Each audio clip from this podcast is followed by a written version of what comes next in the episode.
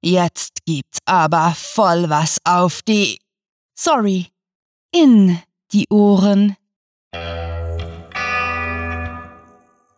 Willkommen zum Cluecast.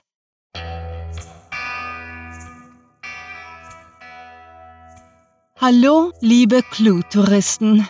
Heute möchten wir mit euch einen Ausflug ins wundervolle Reich der Tiere unternehmen, Kreaturen und Bestien beobachten, Singvögel aushorchen. Doch mehr dazu nach unserer Hauptexpedition ins aufregende Reich der Literatur. Viel Spaß mit der Kurzgeschichte.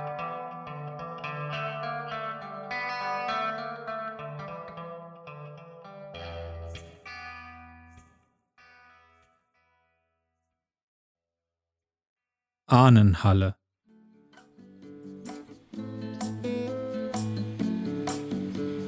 Als ich diesen Ort vor drei Jahren zum letzten Mal betreten hatte, rutschten meine Fersen bei jedem Schritt aus den Gummistiefeln meiner Mutter, und meine Hände wirkten in den geblümten Gartenhandschuhen wie die einer Puppe.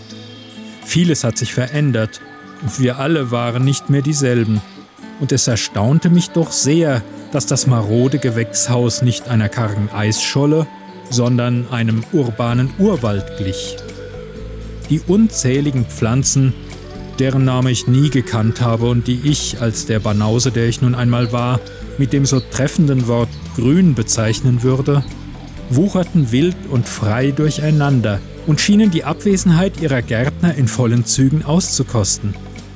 Kaum noch fand man intakte Gläser in dem gusseisernen Schachbrett, aus dem die Wände dieser farbenprächtigen Halle gefertigt worden waren.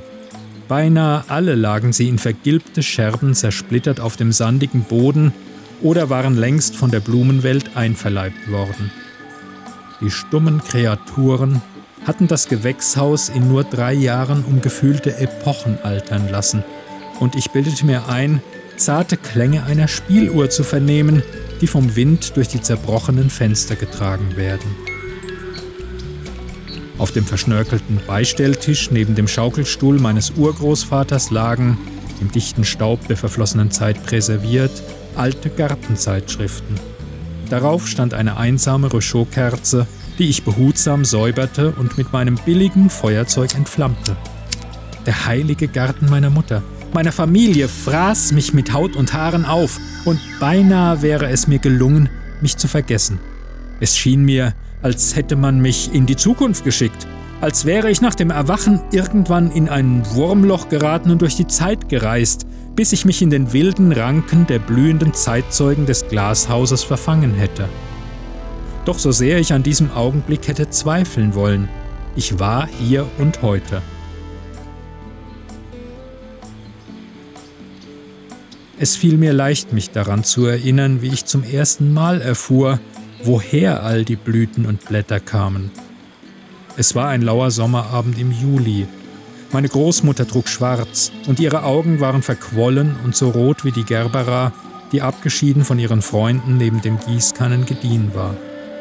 Einige Tage zuvor war ihr Ehemann, mein allerliebster Opa, im Schlaf vergangen, und wir alle hatten uns versammelt, um seine Asche unter dem knochigen Astwerk eines Holunderstrauches zu verstreuen. Sie nannten es Säen. Und schon als Kind hatte ich die versöhnliche Geste des Weiterlebens erkannt und dankte Opa für die Marmelade, die er uns jedes Jahr schenkte. Wie vom lautlosen Rufen meiner Vergangenheit getragen, suchte ich nach meinem Großvater und fand ihn. Er war ausgeufert und übernahm beinahe die gesamte Westseite unseres gläsernen Familienpalastes. Wie typisch für ihn. Ich griff durch seine dicht verzweigten Äste und zog etwas Metallenes hervor, und ein wehmütiges, warmes Gefühl lockte meine Lippen und zwang sie zum Lächeln.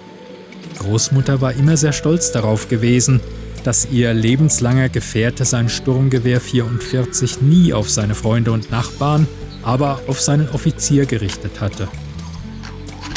Wie mein Vater es mir am Tag seiner Abreise beigebracht hatte, montierte ich das mittlerweile rostbraune Zielfernrohr ab, wischte mit meinem Ärmel darüber und verstaute es vorsichtig in der Tasche meiner ausgebeulten Jeans. Ich werde damit heute Abend einen Stern im erleuchteten Himmel über der Stadt suchen, obwohl ich weiß, dass ich wahrscheinlich scheitern werde. Immer noch lächelnd verabschiedete ich mich von Großvater und Großtante Aurelia, deren einst strahlende, vom Alter unberührte Schönheit sich nun welk und ausgetrocknet aus dem Kiesbett schlängelte.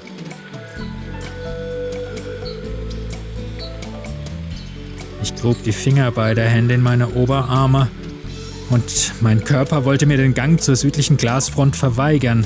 Dennoch gelang es mir, meiner Mutter mit zaghaftem, aber erhobenem Blick zu begegnen. Sie war mit meiner Großmutter zu einer Einheit verwachsen und streckte mir kleine, erhabene Blüten in strahlendem Weiß entgegen, so als würde sie mich feierlich in meiner alten Heimat willkommen heißen wollen. Ich wollte mich hinknien, in ihre hölzernen Arme fallen und ihre unbedingte Liebe empfangen. Ich wollte zurück in die sorgenfreie, lustvolle Verfassung, die nur ein Kind erfahren kann, das sich allen Zweifeln erhaben fühlt. Ich streckte meine Hand aus, berührte eine winzige, fragil wirkende Knospe und wich augenblicklich erschrocken zurück.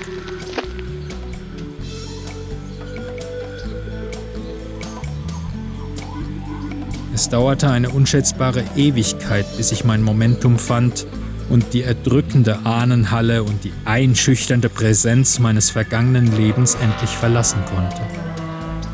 In wenigen Minuten würde der Makler den schmalen Pfad, welcher beinahe gänzlich von den umgebenden Feldern verschluckt worden war, entlangkommen und ich würde mit meiner unbeholfenen Unterschrift meine Familie verkaufen.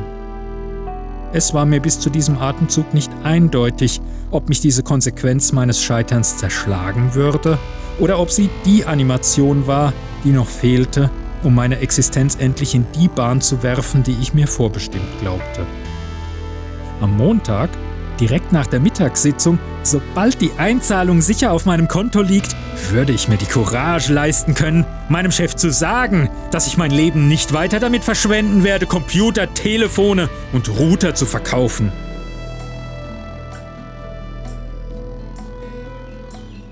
So schwer es mir fallen wird, meine Vergangenheit, meine allerliebste Familie für immer verlassen zu müssen, so glaubte ich mit der unerschütterlichen Zuversicht eines Kindes, dass sie diesen Weg bereitwillig für mich gehen würden.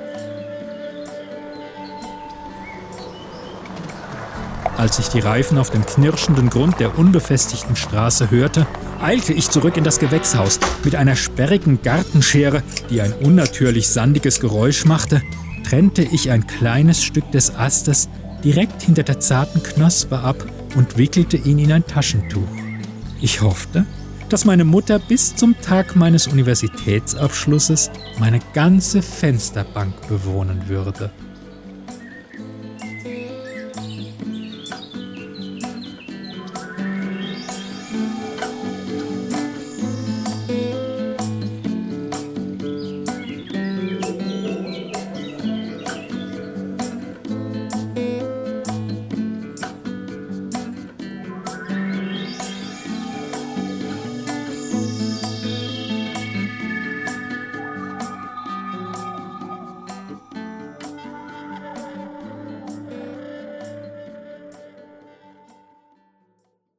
Das war Ahnenhalle, geschrieben von Rahel. Für euch gelesen hat Klaus Neubauer. Diese Kurzgeschichte spielte am vorgegebenen Setting Gewächshaus und beinhaltete die Clues Zielfernrohr, Röchotkerze, Router, Eisscholle und Animation.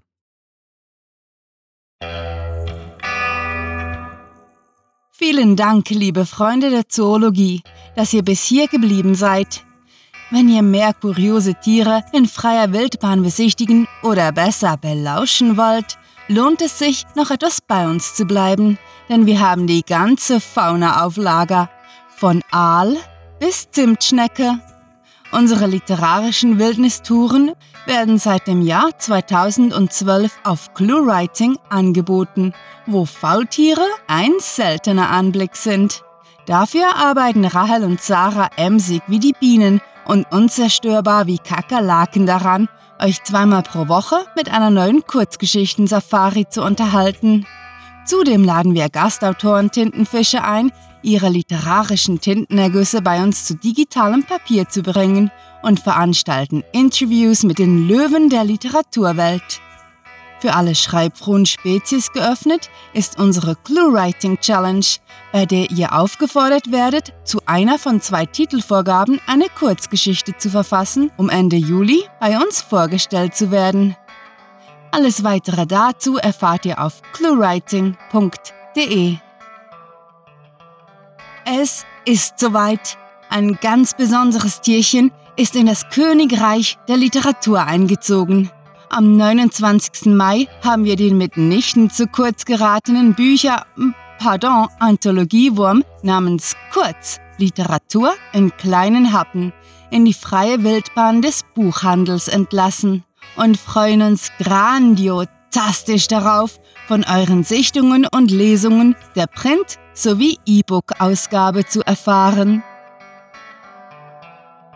Damit ihr eure Literatursafari selbst auf den abgelegenen Hörwegen sicher und wohlbehalten genießen könnt, versorgt euch der Cluecast stets mit Kurzgeschichten. Ganz egal, ob ihr im Bett, in der Badewanne oder im Pendlerzug auf Abenteuersuche seid. Insbesondere möchten wir an dieser Stelle auf unsere raren Singvögel der Podcast-Breitengrade aufmerksam machen, die mit ihrem unermüdlichen Gezwitscher euren Tag versüßen. Besucht diese Helden des Cluecast auch auf ihren Seiten und vergesst nicht, dem Echo ihrer Stimmen zu folgen.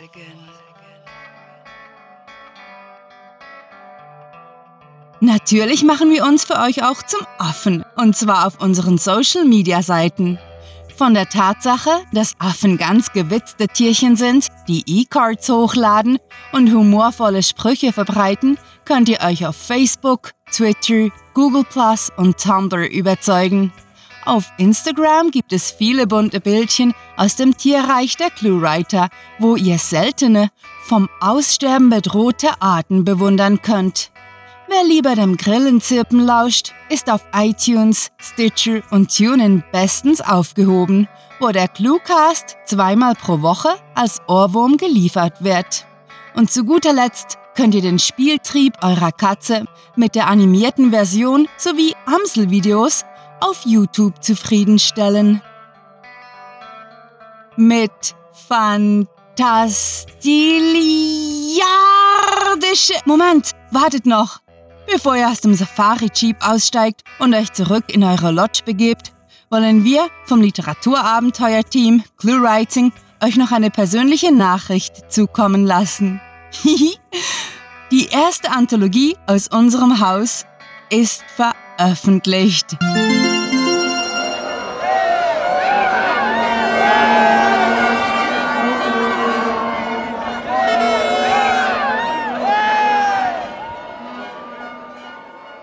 Wehe, ihr verpasst dieses Prachtexemplar. Okay, das war's. Weiter geht's mit dem Abspann. Mit fantastiliardischem Dank fürs Zuhören und den besten Wünschen. Eure Cluecaster.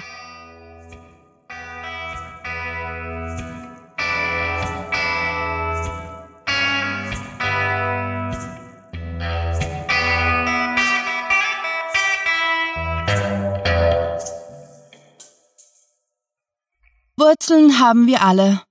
Ob wir aber über sie stolpern, ist eine ganz andere Frage.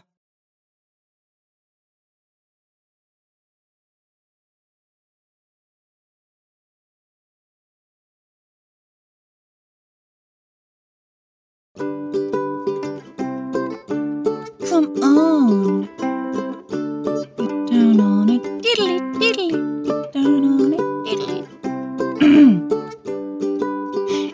Insbesondere möchten wir an dieser Stelle auf unsere raren, auf unsere raren Singvögel der Podcast-Breitengrade.